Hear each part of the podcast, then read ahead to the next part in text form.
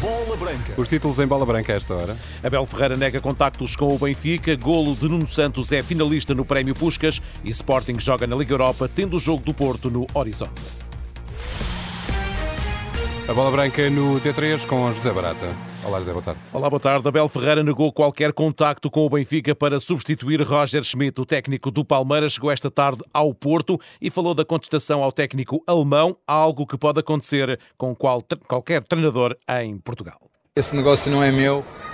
Um, e o futebol é mais que por isso. É por isso que é tão difícil estar três anos num clube e o exemplo do Roger Smith pode ser o exemplo do Ruben Amorim, pode ser o exemplo do Sérgio Conceição, nós não vamos ganhar todas. O importante é quem lidera o grupo, quem lidera o clube, confie uh, no treinador que foi campeão, confie no treinador que lhe deu resultados.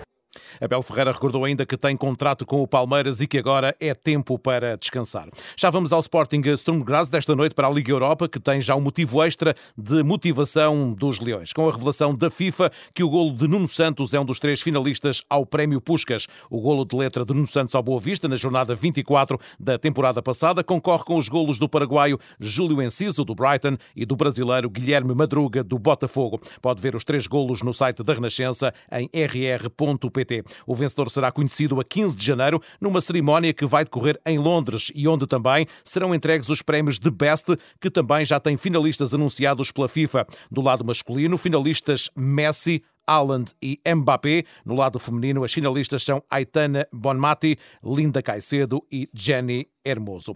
O Sporting joga esta noite com o Sturm Graz da Áustria na última jornada da fase de grupos da Liga Europa, num emparelhamento em que tudo está decidido para quem continua na prova. A Atalanta fica em primeiro lugar e segue diretamente para os oitavos de final. O Sporting tem lugar garantido no play-off, restando saber apenas se será o Rakov da Polónia ou o Sturm Graz da Áustria que vai ocupar a vaga na Liga Conferência. O jogo de Alvalade acontece depois de o Sporting ter perdido para o campeonato em Guimarães com o Vitória e antecede a recepção ao Porto, um cenário que, na opinião de Nuno Presumo, o comentador da Renascença que irá acompanhar o encontro, apesar de não necessitar de vencer, o Sporting precisa de moral para receber os Dragões. É para feijões, mas eh, dá para recordar que o Sporting vem de uma derrota em Guimarães.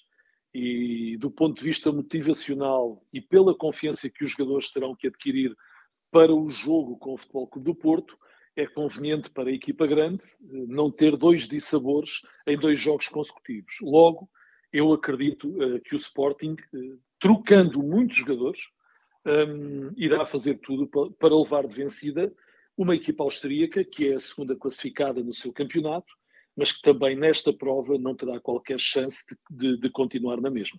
O Sporting Sturm começa às 8 da noite e tem relato no site da Renascença em rr.pt. À mesma hora, para o Grupo D, o Rakov recebe a Atalanta. Nesta altura já decorrem alguns jogos. A Roma de José Mourinho no Grupo G tenta ainda chegar ao primeiro lugar, mas não está fácil, apesar de estar a vencer nesta altura por 2-0 ao Sheriff. O Slavia de Praga também está a vencer o Servette por 3 a 0. A final da Liga Europa vai ser jogada em Dublin, onde há 13 anos o o Porto e o Sporting de Braga disputaram o troféu com vitória dos Dragões. Esta temporada, com a chegada de Benfica e Braga à Liga Europa e com o Sporting também apurado para o play-off, três equipas portuguesas podem trilhar um caminho idêntico ao da época 2010-2011. Ruben Amorim, atual treinador dos Leões, vaticinou um percurso de sucesso das equipas portuguesas na Liga Europa.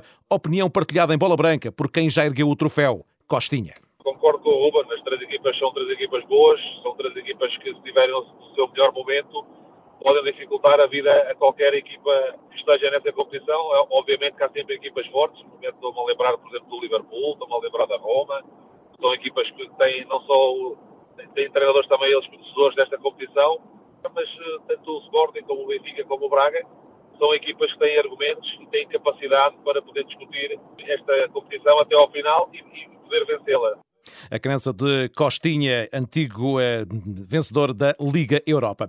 João Pinheiro e, eh, aliás, o Conselho de Arbitragem da Federação Portuguesa de Futebol nomeou Nuno Almeida para dirigir o Sporting Porto e Luís Godinho para o Braga Benfica, deixando João Pinheiro e Hugo Miguel fora das nomeações depois de terem eh, sido árbitro e vídeo-árbitro do Vitória de Guimarães Sporting. Na opinião de Paulo Pereira, o especialista em arbitragem da Renascença, as nomeações para os dois jogos grandes da jornada foram corretas para este momento do campeonato. O Conselho de Arbitragem teve cuidado redobrado nas nomeações para os dois jogos. No Braga-Benfica, uh, Luís Godinho foi o, escolhido, uh, já com muita experiência neste tipo de jogos e tem na videoarbitragem outro árbitro muito experiente, Artur Soares Dias, que naturalmente dará todo o suporte necessário para que a arbitragem tenha qualidade.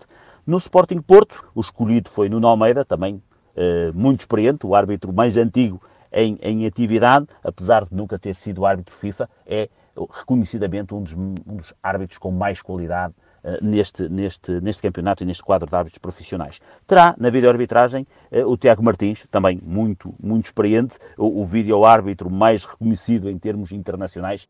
As nomeações para a jornada do campeonato que se segue, analisadas eh, pelo vídeo-árbitro Paula Branca, Paulo Pereira. Um campeonato que vai ser disputado até ao fim. É assim que vê Rui Vitória, treinador que foi três vezes campeão pelo Benfica. O atual selecionador do Egito, em exclusiva Bola Branca, olha para uma liga bombástica que será disputada palmo a palmo quando estamos à beira de um Braga-Benfica, de um Sporting Porto que pode decidir a liderança da jornada 14. O campeonato está de facto bem competitivo. As equipas uh, que têm estado no topo a perder mais pontos do que é normal nestas alturas. E isso traz um aliciente muito grande a toda a gente. Portanto, há sempre aqui todas as semanas uma, uma incógnita. Está tudo em aberto e estamos numa fase muito precoce da temporada mas prevê-se um campeonato muito competitivo até ao fim. Eu acho que o nosso campeonato está muito interessante, quer no topo, quer depois em equipas mais pequenas que estão a trabalhar muitíssimo bem e estão a apresentar, e fizeram scoutings muito bons e a apresentar jogadores de qualidade. Portanto, eu acho que estamos no caminho certo e eu tenho gostado de, de, acompanhar o futebol português.